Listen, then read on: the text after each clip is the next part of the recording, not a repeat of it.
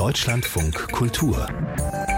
Wortwechsel mit Annette Riedel. Hallo und herzlich willkommen. Wir wollen in dieser kommenden Stunde der deutschen Wirtschaft auf den Puls fühlen. Die Stimmung bei manchen Unternehmen hierzulande ist, gelinde gesagt, mies. Sie klagen über steigende Kosten, Überregulierung, marode Infrastruktur. Wir fragen in diesem Wortwechsel, ist die Lage wirklich so schlecht? Oder ist die Stimmung schlechter als die Lage? Und wie kann Deutschland der Umbau zu zukunftsgerechtem Wirtschaften gelingen? Es diskutieren die Ökonomin Katharina Reuter, der Volkswirt Holger Schmieding und als Interessenvertreter der deutschen Wirtschaft komplettiert Achim Derks die Runde. Ihnen allen schönen guten Tag. Einen schönen guten Tag. Hallo. Achim Derks ist stellvertretender Hauptgeschäftsführer der Deutschen Industrie- und Handelskammer, kürzer TIHK. Die deutsche Wirtschaft, Herr Derks, ist zuletzt geschrumpft. Wir haben jüngste Zahlen vom Statistischen Bundesamt gerade diese Woche bekommen um 0,3 Prozent. Und wie es aussieht, ist auch das erste Viertel 2024 nicht sehr viel besser. Jetzt haben DIHK und die anderen großen Unternehmensverbände in dieser Woche eine Art Brandbrief an die Bundesregierung geschrieben, in dem sie warnen, dass der Standort Deutschland in Gefahr ist. Also aus Ihrer Sicht ist die Lage so schlecht wie die Stimmung? Ja, die Lage ist auf jeden Fall sehr schlecht und vielleicht ist die Stimmung auch tatsächlich noch schlechter. Bin jetzt seit über einem Vierteljahrhundert dabei und tatsächlich war die Situation noch nie so angespannt. Ähm, das hängt sehr viel mit der Rezessionssituation zusammen, in der wir am aktuellen Rand sind. Es hängt aber noch mehr damit zusammen, dass der Ausblick nach vorne, und damit meine ich nicht die nächsten zwölf Monate, sondern eher so der Blick Richtung 2030 fortfolgende, eben sehr viel mit Unsicherheiten verbunden ist und man das Gefühl hat, wir sind in dem Land jetzt nicht gut aufgestellt für den Weg dahin. Äh, Sie haben ein paar Stichworte äh, bereits genannt und deshalb ist die Sorge groß, äh, dass diese wirtschaftliche Situation schwierig bleibt, von Infrastruktur angefangen über Energieversorgung bis zu den Themen Regulierung und Planungsverfahren. Also es gibt sehr viele Baustellen und das verbunden mit der Gesamtunsicherheit, die nicht nur die Unternehmen ja umtreibt, sondern uns alle, weil viele Dinge sich gleichzeitig ändern. Wir einen Krieg in Europa haben, äh, der Klimawandel da ist, die Demografie, die Digitalisierung. Das alles führt dazu, dass die Stimmung wirklich sehr, sehr angespannt ist. Wir werden den einen oder anderen Punkt sicher in dieser Stunde aufnehmen, Herr Derks. Die Agrarökonomin Katharina Reuter ist Geschäftsführerin vom Bundesverband Nachhaltige Wirtschaft und Mitbegründerin von Entrepreneurs for Future. Wie lesen Sie denn diese jüngsten Zahlen, die wir bekommen haben? Zum einen, glaube ich, muss man immer auch mal gucken, wo wir herkommen. Und ich glaube, da sind sich viele einig, dass wir eigentlich durch diese Megakrisen, äh, durch die ja auch die Wirtschaft gehen musste, glimpflicher davon gekommen sind. Das heißt, wir haben ja auch eigentlich mit einem, mit einer viel größeren Schrumpfung gerechnet. Ich finde an der Stelle eben auch natürlich, dass man äh, kritisch auf den Wachstumsbegriff gucken kann. Das können wir später ja vielleicht auch noch Unbedingt, machen. machen wie messen, wie messen wir eigentlich unternehmerischen Erfolg? Und wir sehen ja dieses unglückliche Zusammenspiel Beispiel, wie viel hat das Jammern der CEOs auch mit einem Erstarken von rechtsextremen Positionen zu tun und wie sehr ist es da eigentlich auch wichtig, in dieser gesellschaftlichen Stimmung jetzt äh, zu zeigen, dass diese Pack-an-Mentalität eben wieder stärker zum Vorschein tritt. Und wir sehen natürlich einfach auch ganz, ganz viel positive Entwicklung, wo die Unternehmen gerade sagen, also gestern wurde der Sustainability Transformation Monitor vorgestellt, zwei Drittel der Unternehmen sagen, alles, was jetzt kommt an auch eben beispielsweise Regulatoren, Rhetorik, Nachhaltigkeitsberichte zu erstellen, das macht uns strategisch stärker. Das hilft uns, Transparenz in die Sache zu kriegen und eben auch unsere strategische Ausrichtung zu stärken. Holger Schmieding ist Chefvolkswirt der Bärenberg Bank dass es in Deutschland im Moment faktisch eine schwächere Wachstumsentwicklung gibt als in den anderen großen Volkswirtschaften. Das ist ja so. Da gibt es auch den leichten Rückgang der Wachstumszahlen in Deutschland und damit der Wirtschaftskraft. Es gibt einen, wenn auch leichten Anstieg der Arbeitslosigkeit. Ja, und der schrumpfende Export ist auch noch da. Lässt sich denn da etwas anderes daraus lesen als Alarmzeichen? Wir haben sicherlich einige Probleme in Deutschland. Ja, und konjunkturell sind wir wohl jetzt relativ schlecht, ungefähr an der Talsohle. Aber zunächst einmal, wenn wir über unsere Probleme sprechen, dann sollten wir sagen, wir haben Probleme auf sehr hohem Niveau. Wir haben Rekordbeschäftigung. Die Zahl der Beschäftigten steigt weiter, auch nach den letzten Zahlen etwas langsamer, aber sie steigt weiter. Man bekommt in unserem Land einen gut bezahlten Job, wenn man das möchte. Der Staatshaushalt ist bei uns weit besser aufgestellt als in fast allen anderen Staaten der Welt. Das heißt, wir können es uns auch leisten, Probleme anzupacken. Was das rein konjunkturelle Problem betrifft, so liegt das natürlich viel daran, dass wir besonders spezialisiert sind auf den Außenhandel. Und der Welthandel ist derzeit schwach. Deshalb ist die deutsche Konjunktur davon relativ stark betroffen. Aber der Welthandel wird sich erholen und dann wird die rein konjunkturelle Schwäche wahrscheinlich im Laufe der nächsten anderthalb Jahre von sich aus verschwinden. Es bleibt bleiben strukturelle Themen, ja, aber die sind bei uns nicht ausgeprägter als anderswo. Trotzdem ist es ja so, dass die einschlägigen Wirtschaftsinstitute, also IFO, IW, mehrheitlich der Meinung sind, dass es nicht gut läuft in Deutschland. Es gibt auch andere Stimmen. Das DIW beispielsweise sagt, dass sich die deutsche Wirtschaft als erstaunlich widerstandsfähig erwiesen hat, was die Auswirkungen des russischen Krieges in der Ukraine und die Energiekrise betrifft. Also, Herr Derks, das wäre dann eine Einlassung in Richtung, mh, hm, angesichts der multiplen Krisen, die wir haben, geht es doch uns vergleichsweise gut. Ja, deshalb habe ich den Blick auch vor allen Dingen nach vorne geworfen. Ich glaube, das ähm, ist die, die Herausforderung, wie bleibt es gut? Natürlich sind wir durch die Krise direkt zu Beginn des Krieges im ersten Winter glimpflich hindurchgekommen. Das haben wir gerade im ersten Quartal 23 auch immer positiv äh, bewertet. Nur dann äh, sind wir nicht dazu übergegangen, die strukturellen Fragen wirklich richtig anzugehen. Und äh, dazu gehört die Energieversorgung. Wir haben einen klaren Rückgang der Produktion bei energieintensiven Branchen um 15 Prozent. Im Übrigen auch ein Grund, warum wir mit der Energieversorgung glimpflich durchgekommen sind, weil wir eben hier Produktionseinschränkungen hatten. Wir haben einen Rückgang ähm, deshalb auch der Beschäftigung im industriellen Bereich. Ähm, das Ganze hilft im Übrigen dem Klima nicht, weil die Produktion, die bei uns nicht stattfindet, woanders stattfindet und das nicht unbedingt mit weniger CO2. Ähm, also gerade in diesem Bereich sind riesengroße Sorgen. Unsere Umfragen zeigen, zwei Drittel der Industrieunternehmen ähm, beschäftigen sich mit dem Thema Produktion in Teilen zu verlagern oder sind dabei. Unsere Auslandshandelskammer gerade in den USA können sich hier vor Kundschaft äh, kaum retten. Und äh, das muss man zum Beispiel auch betrachten, wenn man positive Aktienkurse von großen Unternehmen sieht. Wenn es dem großen Unternehmen gut geht, heißt das nicht, dass die Wertschöpfung am Standort Deutschland stattfindet. Denen geht es zum Teil auch gut, weil sie Wertschöpfung aus Deutschland heraus verlagern. Wenn Sie bei den kleineren Unternehmen nachschauen, das fängt schon beim MDAX an, dann ist die Kursentwicklung nicht so gut. Und wenn Sie in unsere Umfragen schauen, 25.000 Unternehmen, die wir bei Konjunkturumfragen äh, sozusagen mit Antworten haben, dann zeigt sich da eben sehr klar, dass gerade die Investitionen äh, zurückgehen, weil eben die Energiepreise hierzulande drei bis viermal so hoch sind wie in den USA. Das schlägt sich auch an anderer Stelle nieder. Wir haben ähm, weniger Interessenten für Unternehmensnachfolgen, sodass Unternehmen schließen, weil es keinen Nachfolger gibt. Wir haben sehr viel weniger Existenzgründungen als in der Vergangenheit. Also hier ist nicht alles äh, Gold, was glänzt und es haben sich einfach viele Dinge aufgestaut, die jetzt auch nicht nur mit der Energiekrise oder der Krieg zu tun haben, die auch nicht nur mit der jetzigen Regierung zu tun haben. Stichwort Infrastruktur. Ähm, wenn die Brücken reihenweise kaputt gehen, weil wir jahrzehntelang uns nicht drum gekümmert haben. Wir sind zu oft dabei zu sagen, uns geht's doch eigentlich noch ganz gut im Vergleich zum Rest der Welt, was ohne Frage stimmt. Aber es muss nicht so bleiben. Und der Frust der Menschen zeigt eben auch, es gibt viele Dinge, die eben aus Sicht der Menschen auch äh, im Argen liegen. Das gilt für die Unternehmen auch. Für diese Frustration ist das Entscheidende neben den Kostenfaktoren dieses Gefühl, es gibt in diesem Land eigentlich für alles dreimal so viele Regeln, wie man eigentlich haben müsste. Oder man wartet ewig auf eine Antwort. Also diese Hemmnisse, gerade in der Zusammenarbeit mit den öffentlichen Behörden, sind vielleicht für die schlechte Stimmung bei Unternehmen mit sozusagen in der Breite äh, der Hauptgrund.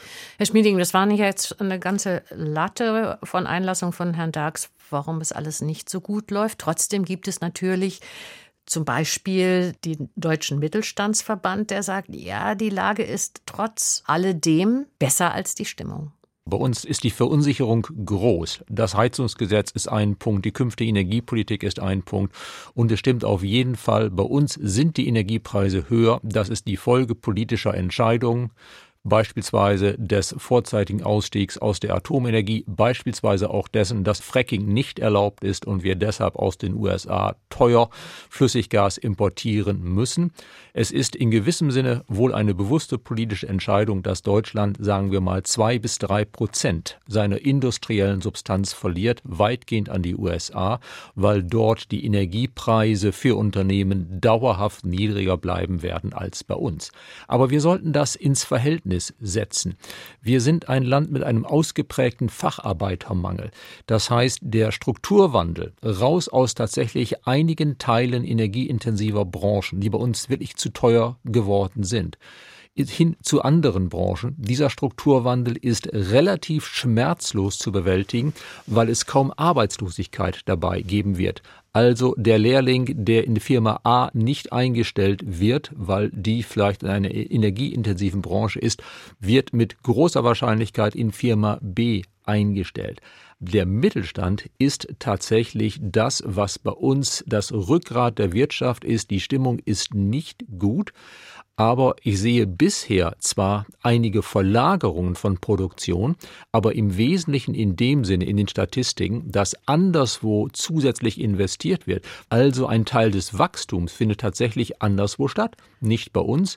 Das liegt an den Regulierungen, das liegt an den Energiekosten, aber zum Teil auch einfach daran, dass man bei uns die Arbeitskräfte nicht mehr findet. Frau Reuter vom Bundesverband Nachhaltige Wirtschaft hat an mehreren Stellen den Kopf geschüttelt ja, den Kopf geschüttelt oder eben äh, noch was hinzuzufügen, weil äh, das jetzt gerade die Nachfrage nach Investitionen in die USA so hoch ist, liegt ja auch am IRA, Inflation Reduction Act. Das ist eine genau. ganz klare Transformationsagenda. Das ist ja ein klares Bekenntnis dann eben auch zu der Entwicklung der Zukunftstechnologien und das zieht an, genauso wie Indien hat ab 2025 und das ist ja schon nächstes Jahr feste Rezyklateinsatzquoten. Auch da der Anstiegspfad ist vorgezeichnet. Das heißt, Recycling Innovationen gehen dann sozusagen auch genau dorthin. Hier ist der Rezyklatmarkt eingebrochen. Einfach weil wir es ja auch nicht schaffen, klimaschädliche Mechanismen, die wir immer noch haben in der Steuerung der Wirtschaft, das mal aufzuheben. Also an der Stelle sehe ich viel die nordischen Länder. Ich meine, bei diesem ganzen äh, Debakel um das Thema Wärmewende, man braucht ja bloß mal in die nordischen Länder zu gucken, wo Wärmepumpe einfach schon viel, viel länger Usus ist. Und all die Probleme, die hier eben sehr gerne dann auch von den Boulevardmedien hochgejust werden, dass es die da dort gar nicht gibt. Ich höre das jetzt einfach seit 20 Jahren in jeder politischen Debatte, wo es irgendwie auch um eine ambitionierte Agenda geht, heißt es immer, ja, aber dann ist die Wirtschaft weg, dann wandern sie ab. Und deswegen ist das an der Stelle schon schwierig, weil wir hören ja auch genauso die anderslautenden Nachrichten. Wir hören, dass äh, Firmen aus China ihre Standorte wieder zurückverlagern, eben weil es ihnen zu risikobehaftet ist, weil sie äh, unter diesem Resilienzgesichtspunkt, resiliente Lieferketten, das dann wieder gerne lieber dran haben wollen. Von daher, das ist vielleicht so das eine, was ich ergänzen wollte. Das andere ist auf jeden Fall, weil DIW schon genannt wurde, deren Konjunkturbarometer äh, in diesem Monat, also Januar ist ja zum zweiten Mal in Folge, er hat es sich eben auch nach oben entwickelt. Ja. Von daher ist immer die Frage, wie schwarz möchte man malen und äh, Bürokratieabbau, das ist ja natürlich ein wichtiger Punkt, auch eine Forderung von unserem Verband. Aber wie wir es jetzt gerade bei der europäischen Lieferkettenrichtlinie und anderen Punkten sehen, ist es eben der falsche Weg zu sagen, da gehen jetzt die Zeichen der Zeit auch dahin, dass das wirklich eine moderne Business-Disziplin werden kann, die Nachhaltigkeitsausrichtung der Unternehmen. Da tun wir den Unternehmen keinen Gefallen, wenn wir denen diese Transparenzanforderungen vermeintlich eben wieder von den Schultern nehmen, weil Banken und Versicherungen, die werden danach fragen. Ich möchte bei Herrn Schmieding anfangen. Das Thema Mittelstand ist der, der Kern der deutschen Wirtschaft, ist ganz richtig. Die große Sorge, die wir eben haben, ist, dass es nicht bei der Verlagerung sozusagen einzelner energieintensiver Produktion bei großen bleibt, sondern dass Wertschöpfungsketten auch insgesamt ähm, abwandern. Das ist nicht so, dass die Unternehmen, auch die Mittelständler, ihren Laden hier komplett dicht machen und in die USA gehen, sondern auch dort finden einfach die nächsten Investitionsschritte in die nächsten neuen Anlagen in den USA statt. Und deshalb zu glauben, es gehen nur ein paar große und mehr passiert nicht, ist gefährlich, wenn nicht die Klarheit bei dem Thema Energieversorgung, Energiepreise und so weiter kommt, dann wird das so an der Stelle nicht gelingen. Und auf der anderen Seite es ist einfach so, wir müssen auch beim Thema Nachhaltigkeit sehen, es geht nicht um die Frage nachhaltig oder nicht nachhaltig, sondern die Frage ist, wie wir es am besten angehen. Äh, die USA machen mit ihrem IRA vieles auch weniger bürokratisch als hierzulande. Da ist ein Antrag auf eine Förderung sehr viel einfacher möglich. Man hat weniger Bürokratie auch an dieser Stelle im Übrigen als in Deutschland. Und wir erleben eben, äh, dass in Deutschland und dann in Europa, gerade in der Kombination, ist oft, was diese Spielregeln angeht, äh, übertrieben wird. Die Unternehmen erleben im Moment, sie haben auf der einen Seite ein deutsches Lieferkettengesetz mit ganz vielen auch Bürokratismen, gerade auch für nur mittelbar Betroffene, ähm, wo sie im Moment nicht wissen, wie sie mit umgehen sollen. Es gibt eine neue CSR-Berichtspflicht, die wird jetzt gerade erst eingeführt. Da merken die kleinen und mittleren Unternehmen mit 250, 400 Mitarbeitern jetzt, welche Vielzahl an Daten sozusagen da erhoben werden. CSR und, müssen Sie äh, kurz erklären, also soziale Verpflichtungen. Genau, Nachhaltigkeitsberichterstattung vielleicht so einfach formuliert und sind damit beschäftigt und merken, jetzt soll es gleichzeitig eben dann äh, eine neue EU-Regelung auch noch geben beim Thema Lieferkettengesetz, die dann wieder ganz anders ist als die deutsche, in Teilen schlimmer, auf jeden Fall anders und auch nebeneinander. Diese Flut an Regelungen ist das, ähm, was tatsächlich die Unternehmen im Moment belastet. Und ich finde die Vergleiche mit China und Indien insofern schwierig, ähm, als da natürlich gleichzeitig äh, auch die äh, fossile Energieverbrauch entsprechend ansteigt. Also auch da die Rahmenbedingungen komplett andere sind als in Deutschland und wir deshalb da natürlich auch einen Wettbewerber haben, der ähm, anders als wir eben keine klare CO2-Bepreisung hat, keinen Emissionshandel und damit eben auch nicht die äh, Klimakosten mit äh, eingepreist sind. Wir versuchen das jetzt ja durch eine europäische äh, Regelung an den Außengrenzen äh, durch einen Mechanismus abzufedern. Der wiederum aber ist auch wieder mit so viel Bürokratie äh, versehen, dass auch das wieder zu zusätzlichen Belastungen führt. Also diese multiplen äh, Anforderungen, die da auf die Unternehmen äh, geschüttet werden, die führen, äh, glaube ich, zu dieser Problematik und sind tatsächlich der Grund, warum viele sagen, ich suche dann doch lieber im Ausland mein Glück ähm, oder eben, äh, ich äh, mache meinen Laden irgendwann zu, wenn ich in Rente gehe. Erstens habe ich keinen Nachfolger und zweitens weiß ich auch, warum ich keinen finde, weil die Bedingungen halt hier schwierig geworden sind. Herr Schmieding, bevor Sie auf das eine oder andere, was Sie jetzt hier gehört haben, von Frau Reuter und Herrn Dirks reagieren, eben fiel das Stichwort Banken und die Banken, äh, so wurde gesagt, schauen vielleicht mehr und auch die Versicherungen auf die Bilanzen, was Nachhaltigkeit angeht, als manchmal die Politik oder die Unternehmen selbst. Die arbeiten arbeiten bei einer Bank oder für eine Bank. Können Sie das bestätigen? Ich würde nicht unbedingt sagen, dass wir mehr darauf schauen als die Politik. Es ist aber einfach so, dass wir die Banken auf das Thema Nachhaltigkeit schaut. Allerdings Nachhaltigkeit hat natürlich mehrere Aspekte. Lassen Sie mich noch mal auf die Transformationsagenda in den USA kommen. Ja, da tut sich sehr viel und ein wesentlicher Grund tatsächlich, warum die neuen Investitionen, gerade im grünen Bereich, jetzt vielfach in den USA sind, sind die dortigen Subventionen und tatsächlich die bürokratisch einfachen Verfahren. Ob wir das mit den Subventionen allerdings nachmachen sollen, ist eine ganz andere Frage. Wenn wir über Nachhaltigkeit reden, muss man auch den Staatshaushalt erwähnen.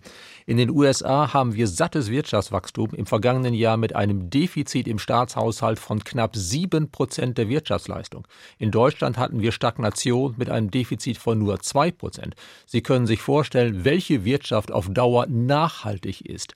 In den USA geht man in die vollen, ja, aber es ist jetzt bereits absehbar, dass in einiger Zeit, sagen wir drei, vier, fünf Jahren, dort es überhaupt nicht mehr so wie jetzt weitergehen kann. Die USA leben weit über ihre Verhältnisse. Und zum Beurteilung des Standorts Deutschland gehört eben auch bei allen Schwächen, die wir haben, wir haben den besten Staatshaushalt fast aller entwickelten Länder. Das heißt, wenn wir etwas versprechen, was wir ausgeben wollen, ist sicher, wir könnten uns das langfristig leisten. In den USA ist das eine sehr unsichere Frage. Wichtig für die Wirtschaft ist für mich vor allen Dingen was Energiepreise betrifft, die Klarheit bei den Energiepreisen. Die Wirtschaft kann sich anpassen, aber Klarheit bei den Energiepreisen, Klarheit bei der Energiepolitik ist wesentlich wichtiger als die genaue Subvention hier oder da. Über den Haushalt werden wir noch reden müssen, Stichwort Schuldenbremse. Ich möchte noch mal zurückkommen auf Lage und Stimmung. Ist vielleicht ein grundsätzlicher Fehler bei der Bewertung der Situation der Wirtschaft in Deutschland, dass man von einigen Branchen auf die Wirtschaft schließt. Also ich möchte nur mal erwähnen, dass die CEOs der Bahn, Daimler, Infineon, SAP, Bitkom, Merz, dass die durchaus positiv und optimistisch auf diesen Standort schauen, sagen, wir sind nicht der kranke Mann Europas hier in Deutschland und die Lage sei eben um einiges besser als vielfach dargestellt. Und selbst die Automobilindustrie, die in den letzten Jahren sehr, sehr viel sich beklagt hat, sicher auch mit Recht, hat im neuesten IFO-Index gesagt über die Stimmung, dass sie die Situation positiv bewerten und dass sie auch die nächsten Monate in der Autoindustrie deutlich optimistischer bewerten. Und letztes Beispiel, auch die Tech-Branche hat Anfang Januar in Las Vegas gesagt, dass Deutschlands Situation immer noch besser ist als der Ruf und dass man durchaus noch in der Champions League mitspiele. Es ist einfach so wichtig, dass wir jetzt da eben auch gemeinsam dann gucken, okay, was heißt denn das jetzt für konstruktive Instrumente? Es muss überhaupt gar nicht der IRA sein. Ist ja klar, dass es da viele Dinge gibt, die das auch amerikanische Modell. Sitzt, das amerikanische mhm. Modell. Aber das ist eine Unterstützung in der Transformation braucht, das ist doch völlig klar. Und dann ist natürlich eben auch sowas wie das Wachstumschancengesetz super wichtig und total unverständlich für mich, warum die Union jetzt darauf drängt, die Investitionsprämie aus diesem Wachstumschancengesetz beispielsweise wieder zu streichen. Das waren und sind diese Steuergutschriften für Investitionen eben gerade in Klimaschutz und in Energieeffizienz. Und jetzt hängt es quasi im Bundesrat und droht an der Union zu scheitern. Und hier muss man doch auch mal gucken, dass wir uns jetzt alle zusammentun.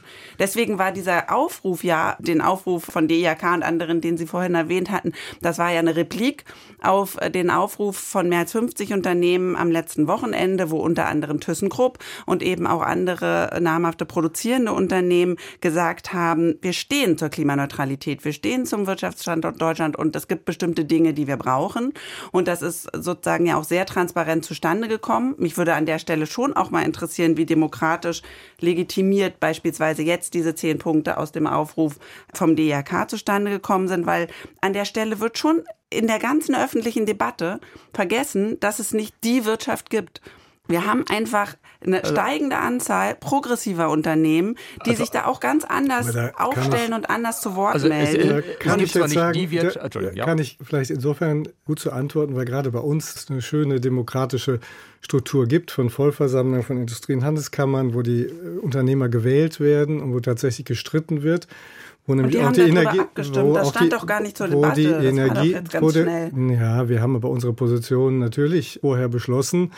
Und genau das sind die Positionen, die da auch sich niederschlagen. Und das ist eben das Schöne, dass das der Ausgleich ist zwischen denen, die im Bereich energieintensiv vielleicht ihr Geld verdienen und denen, die auch noch fossiler unterwegs sind. Der Ausgleich zwischen den Dienstleistern und den Händlern genauso wie den Industrieunternehmen. Und äh, die Umfragen, wie gesagt, 25.000 Unternehmen äh, sind eben auch eine andere Basis als 50. Und äh, da kommt nun mal das raus in den Umfragen, dass bei den Industrieunternehmen ein Drittel der Unternehmen sagt, wir überlegen, ob wir Produktion verlagern müssen. Das sind nun mal Fakten, die sind da rauskommen. Sind das neue Überlegungen? Oder zwei Drittel von ein Drittel, Drittel ein Drittel. Nein, die ganze Zeit ein Drittel, die an der Stelle äh, unter Druck sind. Und von daher ist das eine breit getragene Sicht der Dinge.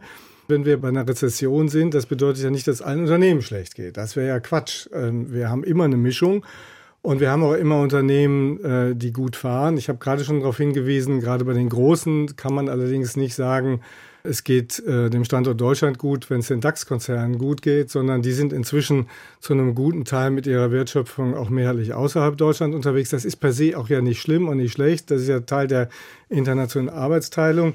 Aber daraus kann man jetzt nicht ableiten, äh, dass es gut ist. Unterm Strich äh, jenseits der Stimmungsfrage äh, ist dann schon das, was äh, auch unter der Überschrift Rezession steht, ja Ausweis dafür, ähm, dass es hier harte Fakten gibt, die diese negative Situation belegen. Und deshalb wäre es ja so wichtig, wir würden tatsächlich dieses Wachstumschancengesetz jetzt bekommen. Denn die Unternehmen leiden natürlich darunter, dass sie bei dem Thema Ausbau erneuerbarer Energien und überhaupt Transformation keine Klarheit haben, dass es keine richtigen Anreize gibt, hier auch ähm, in erneuerbare Energien schnell zu investieren, dass es keine Unterstützung gibt, äh, wie zunächst angekündigt beim Thema äh, Netzentgelte, die sonst jetzt nach oben schießen, weil natürlich der Ausbau der Stromnetze und so weiter finanziert werden muss. Das alles führt eben dazu, dass wir jenseits der Weltmarktpreise bei Energien in Deutschland an vielen Stellen, gerade auch beim Strom, wo wir alle sagen, äh, der wird in Zukunft einen größeren Anteil haben, dass wir gerade da neben den Gestehungskosten auch noch hohe Abgaben drauf haben, die ja irgendwie widersinnig sind, weil wir Anreize schaffen wollen, gemeinsam dorthin zu gehen. Trotz der sicherlich objektiv vorhandenen Probleme gibt es Stimmen, die sagen, wir üben uns hier in Deutschland gepflegt in Schlechtrederei. Wir berichten zu wenig über Positives, vielleicht auch ein mediales Problem. Da redet man auch seltener davon, wenn etwas richtig gut läuft, sondern eher, wenn es schief geht. Und wenn man den Haushaltsdebatten gelauscht hat, dann könnte man annehmen, Deutschland ist ein sehr verarmtes Land mit einem unheimlich hohen Schuldenstand. Da war es in sind wir bei den großen Volkswirtschaften, sowohl bei der Neuverschuldung als auch beim Schuldenstand, weit von den, in Anführungsstrichen, Spitzenreitern entfernt. Wie kommt es, dass es trotzdem so ein Gefühl gibt von alles geht den Bach runter? Geht wirklich alles den Bach runter gerade in Deutschland? Herr Schmieding. Nein, es geht sicherlich nicht alles den Bach runter, ganz im Gegenteil. Aber die aktuelle Lage rein konjunkturell ist bei uns wirklich nicht gut. Deutschland ist das einzige Land nennenswerter Größe im gesamten westlichen Lager, wo die Wirtschaft zuletzt leicht geschrumpft ist. Das ist erklärlich, teilweise dadurch, dass wir halt besonders abhängig von Russland waren. In hohe Energiepreise haben einige unserer Industrien besonders getroffen, teilweise Weise dadurch, dass wir halt sehr stark am Welthandel hängen, mehr als andere Länder. Und der Welthandel war im vergangenen Jahr rückläufig. Und in dieser Lage ist es so, dass große Unternehmen das besser wegstecken können als kleine. Was oftmals passiert ist im vergangenen Jahr, ist, dass die großen Unternehmen die Aufträge bei ihren kleinen Zulieferern wesentlich stärker gekürzt haben, als der eigene Absatz zurückgegangen ist. Deshalb ist gerade bei kleinen und mittleren Unternehmen oftmals die Stimmung besonders besonders schlecht. Aber das sind konjunkturelle Dinge. Abbau von Überschusslagern von Fertigteilen und von gelieferten Teilen, das läuft aus. Die Weltkonjunktur wird sich etwas beleben. Wenn wir auf die längerfristigen Faktoren gucken, auf die längere Standortqualität, dann ist Deutschland, ja, ich würde sagen, europäisches Mittelfeld.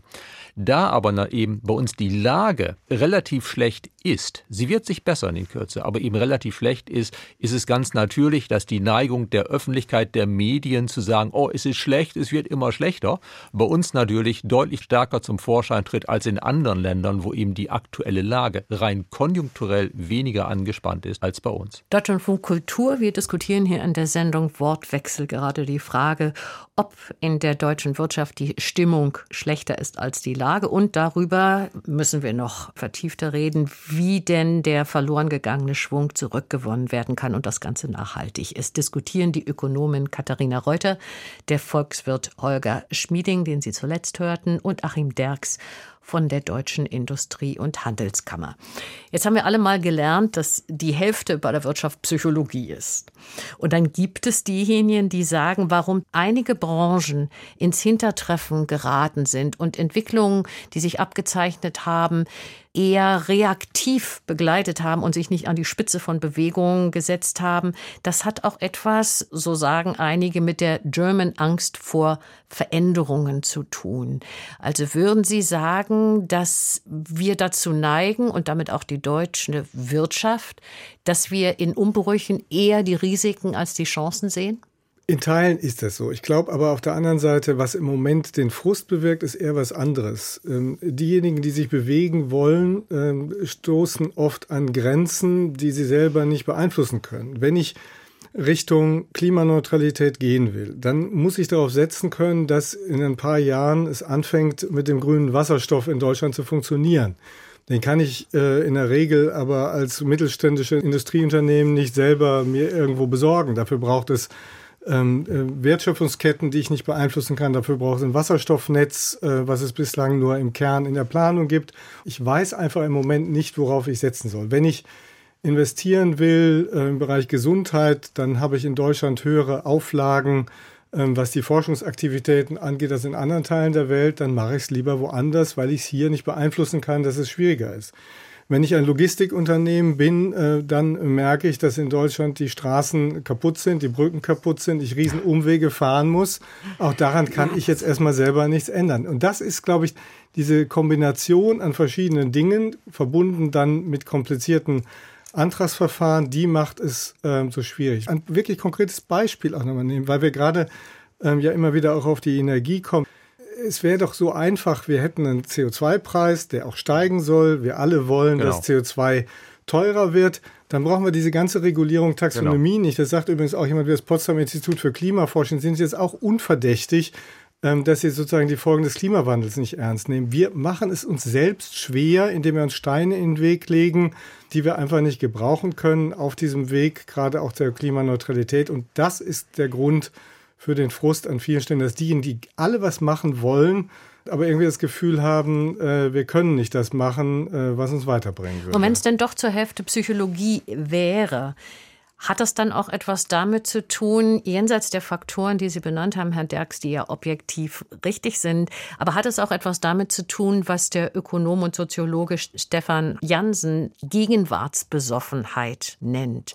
Also unter dem Motto, es ist doch in der analogen Welt in Deutschland alles auf Weltniveau wunderbar gelaufen und deshalb viele in der Wirtschaft möglicherweise den Schuss nicht gehört haben und ah. nicht rechtzeitig Veränderungen angestoßen haben. Ich fange gern an zum Thema Veränderung, weil das natürlich auch unsere Unternehmen auszeichnet, die da schon zum Teil seit Jahrzehnten aus intrinsischer Motivation vorangehen. Und das ist natürlich so, dass Wandel, Veränderung immer mit Angst verbunden ist. Aber bei uns in Deutschland kommt dazu, dass die letzten Bremser, die einfach auch noch an fossilen Geschäftsmodellen hängen, dass sie ein großes Interesse haben, dass eben diese schlechte Stimmung auch nicht weggeht. Dazu kommt, und das wurde jetzt ja auch in mehreren Medien dann mal aufgegriffen, es ist einfach gerade sehr in Mode auf die Ampel zu schimpfen.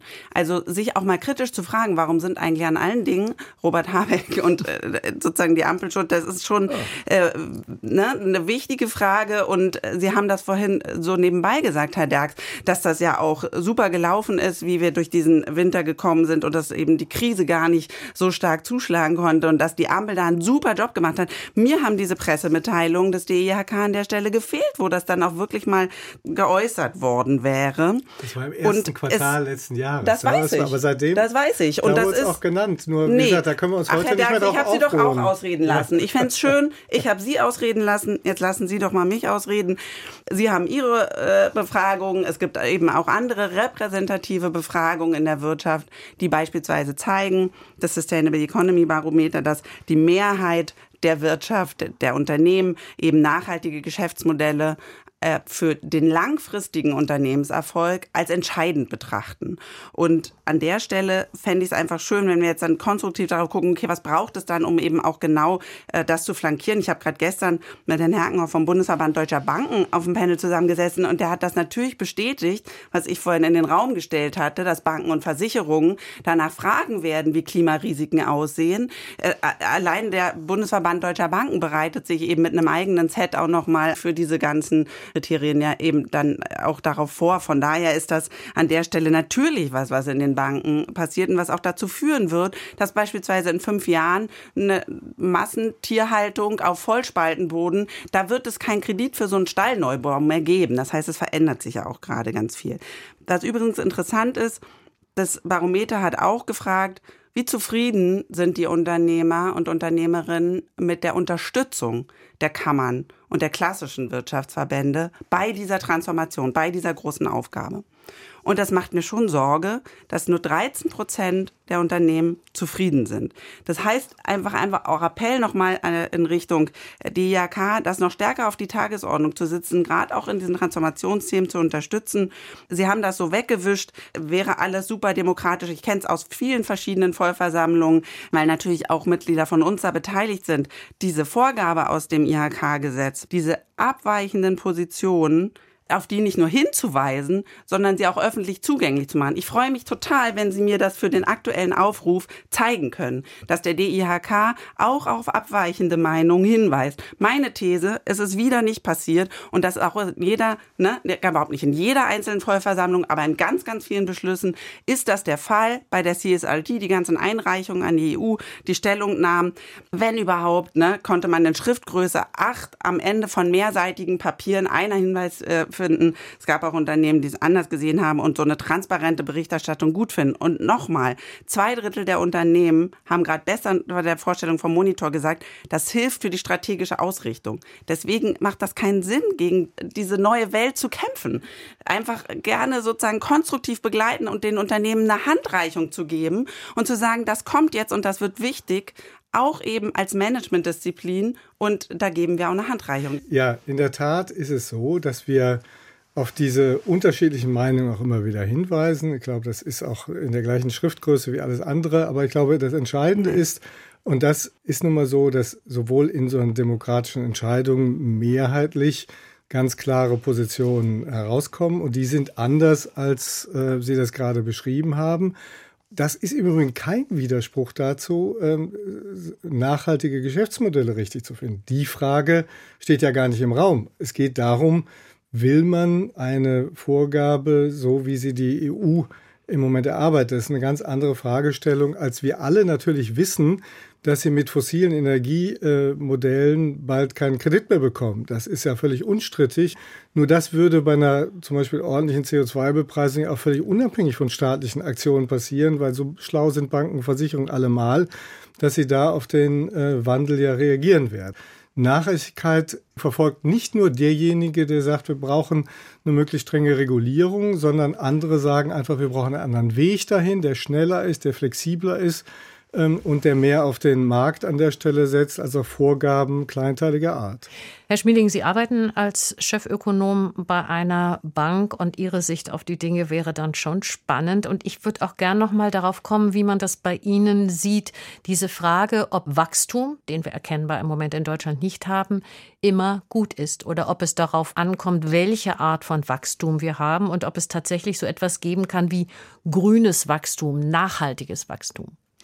Vielleicht das als erstes zu, äh, kurz vorab. Selbstverständlich. Wachstum ist letztlich das, was wir alle gemeinsam erarbeiten. Wenn wir die Weichen richtig stellen, dann ist das Wachstum grün, dann ist es nachhaltig. Es ist letztlich eine Frage, wie wir als Bürger, als Wähler, als die Politiker, die uns repräsentieren, die Weichen stellen. Und wollen die eine neue Welt in Sachen Nachhaltigkeit? Ja, die eigentliche Frage ist, wie kommen wir dahin? Zur Nachhaltigkeit gehört auch, dass wir mit möglichst geringen Kosten dahin kommen. Das heißt eben nicht hier Verbote, da Verbote, da Vorschriften, sondern wo es immer möglich ist, beispielsweise durch die CO2-Bepreisung, allen einen gleichen vorhersehbaren Anreiz zu geben, CO2 einzusparen. Es geht darum, wie schaffen wir es als Allgemeinheit dahin zu kommen in die Klimaneutralität ohne übergroße Kosten. Jetzt noch ein paar andere Anmerkungen zu Dingen, die angesprochen wurden. Was das Thema Ampelregierung betrifft, diese Regierung hat vieles richtig gemacht und richtig versucht. Das ist absolut so. Das finden Sie bei uns zum Glück mehrfach beschrieben, dass wie wir durch den vergangenen Winter gekommen sind, gerade auch aufgrund der Regierungspolitik, das war schon ziemlich gut. Ist bei uns die deutsche Angst ausgeprägt? Sehen wir eher die Risiken als die Chancen? Ja, in der öffentlichen Diskussion ist das leider vielfach so. Aber mein Eindruck von Mittelständlern, von Unternehmen, von Start-ups in Deutschland ist, das ist nicht der Fall. Es ist eher die Frage, sind bei uns die Rahmenbedingungen so, dass wir die Chancen bei uns nutzen können? Da bin ich nicht ganz skeptisch für den Standort Deutschland. Da gibt es viel zu verbessern, aber da würde ich sagen, sind wir halt europäisches Mittelfeld. So richtig hinten dran sind wir nicht. Und bei dem Thema Infrastruktur, da muss sich bei uns viel tun. Da ist auch viel zu viel gespart worden.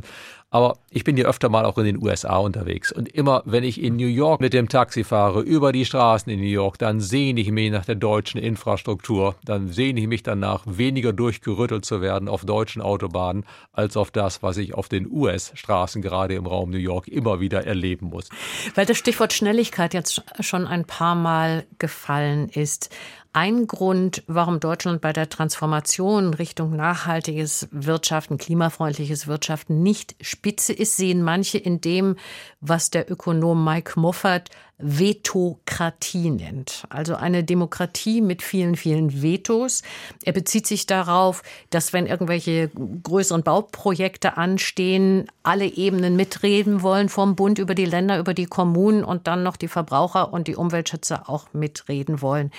Das kostet Zeit. Ist die Vetokratie, wenn man es denn so nennen will, ein Problem? Ja, ich glaube, dass diese Frage der Planungs- und Genehmigungsverfahren, und zwar über alle Themen, es ist jetzt auch egal, ob es um Straßen geht, ob es um Windräder geht, ob es um Neubauten geht, ähm, tatsächlich eines der Riesenthemen ist und ähm, dass auch die Unternehmen sagen wir, neben diesen Preisfaktoren ganz besonders belastet. Wir haben uns deshalb sehr, sehr gefreut, ähm, dass die Ministerpräsidenten und die Bundesregierung im vergangenen Herbst ist ein bisschen untergegangen, weil viel über Migration geredet wurde, dann aber einen Pakt für Beschleunigung ja verabschiedet haben, wo eigentlich äh, sämtliche dieser Verfahren auf den Prüfstand gestellt werden und man sich gemeinsam vornimmt, hier schneller zu werden durch einfache Verfahren, durch Stichproben statt äh, Einzelverprüfungen, durch Genehmigungsfiktion, durch engere Fristen, frühe Bürgerbeteiligung und dafür aber einmal und dann aber eben auch alles auf einen Schlag. Das sind genau die richtigen Dinge, die, äh, glaube ich, auch einen äh, wichtigen Impuls setzen können, die den Vorteil haben, dass sie ähm, übrigens wegführen von der äh, Diskussion um den Staatshaushalt, weil es kostet erstmal nichts. Da dran zu bleiben, ist jetzt sehr, sehr wichtig. Wie immer ist die Gefahr bei solchen Papieren, dass in der Umsetzung dann viel verloren geht. Es zeigt zumindest, dass der, die politische Erkenntnis, der politische Wille da ist. An der Stelle, glaube ich, hat auch Politik, hat auch die Administration gemerkt, dass so, wie wir es im Moment machen, es nicht weitergehen darf. Und hier zu lernen von den ersten Dingen, die wir richtig machen, bei Wind und bei Solar haben wir ja schon Entbürokratisierung, das ist auch gut. Nur wir sagen, wir brauchen das in allen möglichen anderen Bereichen des Wirtschaftslebens und der Infrastruktur auch, damit wir auch die Dinge, die über Jahrzehnte versäumt worden sind, bei uns ist auch gar keine Frage der Ampel, sondern es geht einfach darum, dass wir lange Zeit da äh, Versäumnisse äh, gehabt haben, da jetzt schneller zu werden, ist ganz entscheidend. Ja, Herr Derks, damit sagen Sie eigentlich einen wesentlichen Grund, warum ich insgesamt für den Standort Deutschland nicht schwarz sehe, sondern eher ein bisschen positiv gestimmt bin. Es kommt bei uns tatsächlich was in Bewegung. Es gibt eine Art Konsens, dass wir schneller werden müssen in den Genehmigungsverfahren, dass wir Bürokratie abbauen sollten. Und das gibt mir eben Hoffnung, dass es uns gelingt, den Standort Deutschland gerade als Standort für den Mittelstand zu sichern, unabhängig von den aktuellen Konjunkturproblemen. Man kann natürlich auch sagen, Beteiligung ist ein Teil von Demokratie. Und wenn die verschiedenen föderalen Ebenen beteiligt werden, dann dauert das aber es ist Teil unseres politischen Systems und damit auch gewollt. Aber es muss auch das Ergebnis stimmen. Ja, es muss das Ergebnis stimmen und an der Stelle auch eben, wo greifen wir äh, Partizipation auf, finde ich ganz wichtig, dass wir darauf schauen, was passiert eigentlich mit den Ergebnissen, die beispielsweise in dem Bürgerrat Ernährung gearbeitet wurden. Ich fand das ganz frappierend jetzt zu sehen, angesichts der Bauernproteste, dass plötzlich die vielen guten Ergebnisse der Zukunftskommission Landwirtschaft, wo ja das eigentlich auch hochgelobt war, dass von Bauernverband über Umweltverbände große Einigkeit, Jetzt fiel einem plötzlich ein, oh, da standen richtig sinnvolle Sachen drin. Da wollten wir uns doch eigentlich mal drum kümmern. Also das finde ich an der Stelle einen, einen wichtigen äh, Schwenk nochmal eben auch dahin zu machen. Und was, glaube ich, ganz wichtig ist, gerade mit Blick auf Vetokratie und wie, wie nachhaltig sind dann Entscheidungen, dass wir, glaube ich, uns rennt die Zeit weg. Wir haben mit Blick auf die Erderhitzung einfach nicht mehr zu viel Zeit für zu viel Debatten. Und an der Stelle brauchen wir so Einigung auf Kernprojekte, auch eben über Legislaturperioden hinweg. Und CO2-Preis, dass der auch ein realer CO2-Preis sein muss, der müsste ja viel höher sein, als er jetzt ist. Da sind wir, glaube ich, uns dann ja auch alle einig. Von Ihnen, den beiden Herren, wurde es gerade schon genannt. Also da Haken hinter. Bloß, das kann ja nicht alleine stehen. Was wir derzeit noch machen, dass wir mit wahnsinnig viel klimaschädlichen Subventionen genau das Gegenteil fördern. Das heißt, das dann gerne als zweiten Konsenspunkt mit dazu nehmen. Wir müssen natürlich diese klimaschädlichen Subventionen abbauen und brauchen da einen Plan für, weil sonst hebt sich das immer gegenseitig auf. Wir haben es schon kurz angetippt, dieses Schreiben der 50 deutschen Unternehmen in dieser Woche an die Politik mit der Überschrift Die Transformation als Jahrhundertprojekt begreifen. Darin bekennen sich diese Unternehmen zum Standort Deutschland und auch zu den Klimazielen und sie fordern zweierlei. Sie fordern eine Weiterentwicklung der Schuldenbremse, sodass gezielter, vielleicht auch innovativer Innovation in dem Bereich gefördert werden kann. Und Sie stellen schon die Frage in den Raum, ob wir im Moment den Umbau der Wirtschaft kaputt sparen. Naja, der Hinweis ist völlig richtig, dass wir für Planungssicherheit für die Unternehmen schaffen müssen. Es gibt übrigens viele Teile in dem Papier, da kann ich sofort einen Haken dran machen. Das ist auch eins zu eins DRK-Position, dass wir diese Planungssicherheit brauchen. Ähm, ich habe ja vorhin darauf hingewiesen, wie groß ähm, die Frustration gerade auch bei Unternehmen waren, die energieintensiv sind, äh, dass Zusagen beim Thema Netzentgelte ähm, hier wieder gestrichen worden sind, so dass man sich eben nicht darauf verlassen kann, weil dadurch äh, Planungsgrundlagen wegfallen. Und ähm, das Gleiche gilt, haben wir gerade auch schon angesprochen, das Thema Investitionsprämie. Da hätten wir uns auch noch einen deutlich klareren Impuls äh, gewünscht, weil wir eben glauben, dass man damit auch noch Vorzieheffekte beim Ausbau der erneuerbaren Energien hätte ähm, erreichen können. Das wiederum hätte dann tatsächlich äh, den Strompreis auch nach unten drücken können, äh, anders als sozusagen jetzt die ursprünglichen Industriestrompreisüberlegungen. Also so gesehen ja. Wir brauchen genau das. Ich, ich zitiere jetzt mal ganz bewusst aus diesem Papier, weil ich das 100% richtig finde, nämlich die Politik muss jetzt die wirtschaftlichen Rahmenbedingungen planbar, konsequent und im Einklang mit den deutschen Klimazielen gestalten. Das ist genau ähm, das, was wir tatsächlich brauchen. Da, glaube ich, haben wir uns zu sehr verheddert, oftmals im Klein-Klein. Ähm, wir brauchen eben auch äh, im Bereich der Energieversorgung deshalb die Klarheit, wir wissen alle immer noch nicht, wie das gehen soll jetzt mit den Gaskraftwerken, die wir brauchen, wenn wir aus, äh, nach Atom auch aus der Kohle aussteigen wollen. Ähm, da ist dringend erforderlich, dass Regierung jetzt da äh, die, die Flöcke einrammt, damit man sich daran orientieren kann. Ähm, und ähnliches gilt beim Thema Wasserstoff. Ähm, da warten die ganzen Mittelständler darauf, dass sie wissen, werden sie da irgendwann angeschlossen, können sie auch ihre Produktionsanlagen, denn die, die Entscheidungen, auch das steht übrigens richtig in dem Papier drin, da geht es um 20, 30, 40 Jahre um diese Investitionsentscheidungen. Die werden im Moment halt nicht getroffen äh, weil diese Rahmenbedingungen fehlen. Und die Investitionen, die im Moment getroffen werden, werden auch nur getroffen, weil viel Staatsgeld reingeht.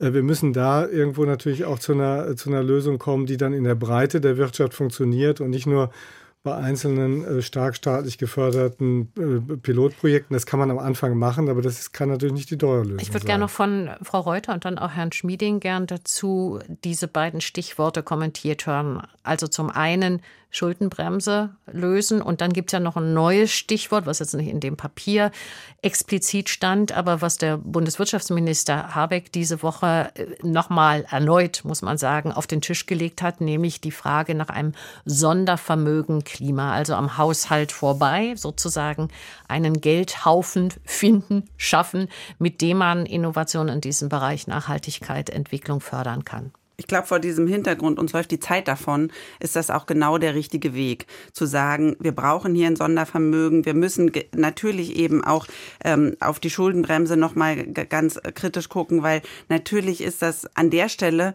fast so was wie eine Generationenbremse, weil wenn wir jetzt nicht investieren in die Transformation, dann haben unsere Kinder und Kindeskinder ja viel, viel äh, stärkere Einschränkungen ihrer Möglichkeiten. Von daher das auch mal ähm, eben von der Seite zu betrachten, von daher, das ist ganz wichtig und vielleicht in dem Zusammenhang, die Unternehmen, das zeigen ja eben die repräsentativen Untersuchungen auch, natürlich sehen die ihre eigene Rolle als wichtig an und sagen, wir haben wahnsinnig viel Verantwortung, wir haben Vorbildfunktion bei dieser Transformation. Das heißt, diesen Schuh ziehen sie einerseits sich ein und auf der anderen Seite erwarten sie aber auch eben diese politischen Rahmenbedingungen und da schneidet auch Regulatorik gar nicht so schlecht ab.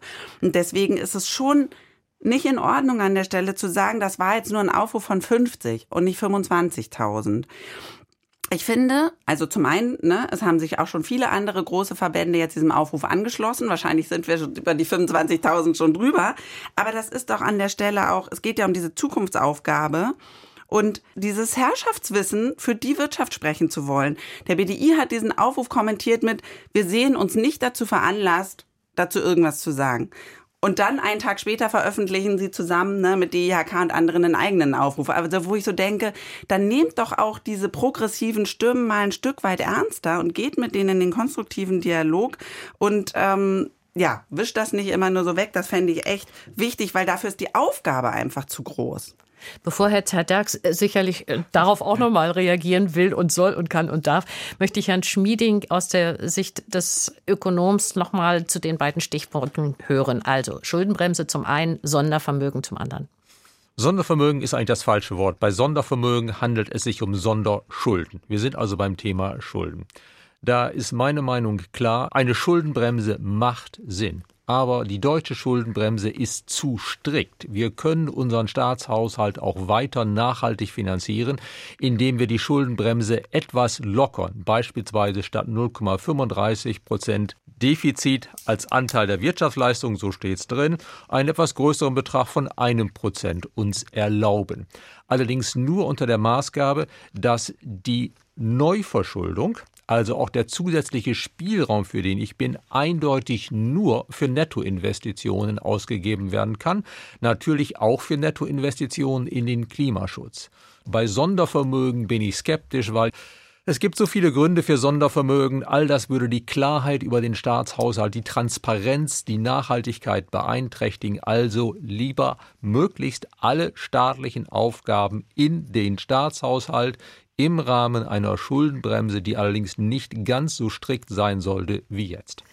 Herr Derks, vielleicht können Sie auf eine Replik auf Frau Reuter an dieser Stelle zum Ende der Sendung verzichten, wenn ich Ihnen dann als erstes das Wort gebe zu einer Art Schlusseinlassung. Deutschland galt ja schon mal als kranker Mann Europas. Wir erinnern uns Nullerjahre und dann kam die Agenda 2010 des damaligen Kanzlers Schröder, heiß umkämpft, aber implementiert zwischen 2003 2005 und auf diese Art und Weise halten ihm viele zugute, ist die deutsche Wirtschaft gesundet. Wenn wir jetzt noch zum Schluss nach vorne gucken, wenn es denn eine Art Agenda 2030 gäbe oder geben sollte, was wäre aus Ihrer Sicht der allerwichtigste Punkt, der da drin stehen müsste? Keine Replik. Ein Hinweis. Wer am Ende progressiv war, weiß man immer erst nachher. Wir sollten uns über den Weg streiten. Wir sollten nicht vorher sagen, der eine ist progressiv, der andere nicht. Das weiß man immer erst in der Rückschau. Und damit komme ich dann zur Zukunft, äh, nämlich zur Frage, was wäre ganz wichtig. Klarheit bei der Energieversorgung ist für den Industriestandort ganz entscheidend. Und wenn wir die Industrie nicht haben, haben wir tatsächlich als Gesellschaft ein Problem, weil da unser Wohlstand drauf basiert. Zweitens, Infrastruktur haben wir darüber gesprochen, Planungsbeschleunigung, alles zu tun, damit das wieder funktioniert, von der Schule bis zum Windrad und bis zur Straße. Und das Dritte, das Thema Fachkräfte. Wir müssen sehen, dass wir unsere Potenziale nutzen. Das heißt, unterm Strich müssen wir als Gesellschaft eher mehr arbeiten als vorher. Ähm, wie wir das hinbekommen, auch darüber müssen wir viel diskutieren, aber da müssen wir etwas tun, ähm, damit wir als Gesellschaft mit diesen drei Punkten in diese positive Zukunft gelangen, die wir ja alle wollen.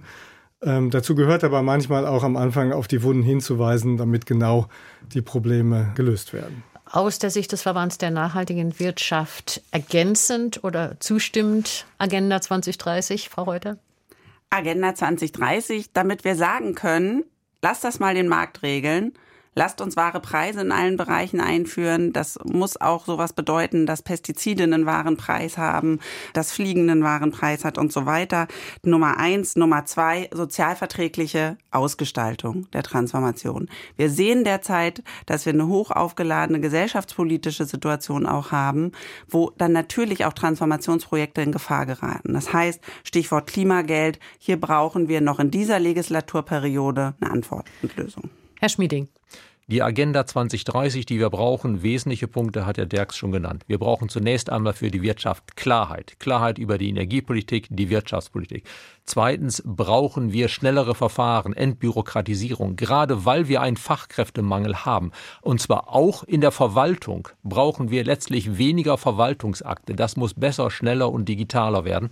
Und als dritten großen Punkt würde ich nennen, wir müssen das Potenzial an Arbeitskräften, das wir im Lande haben, besser nutzen, zusätzlich zur Fachkräfteeinwanderung und beim Potenzial für inländische Arbeitskräfte zwei Dinge. Die frühkindliche Bildung stärken, stärken, stärken und zum Zweiten dafür Anreize geben, dass ältere Arbeitnehmer länger im Job bleiben wollen, beispielsweise indem wir Arbeitseinkommen jenseits des Renteneintrittsalters bis zu einem Höchstbetrag von 5000 Euro pro Monat steuerfrei lassen. Dann haben wir mehr Arbeitskräftepotenzial und viele Leute würden das gerne machen. Damit geht dieser Wortwechsel über Stimmung und Lage der deutschen Wirtschaft zu Ende. Es diskutierten die Ökonomen Katharina Reuter, der Volkswirt Holger Schmieding und Achim Derks von der Deutschen Industrie- und Handelskammer, kurz DIHK. Ihnen allen vielen herzlichen Dank für diese Diskussion.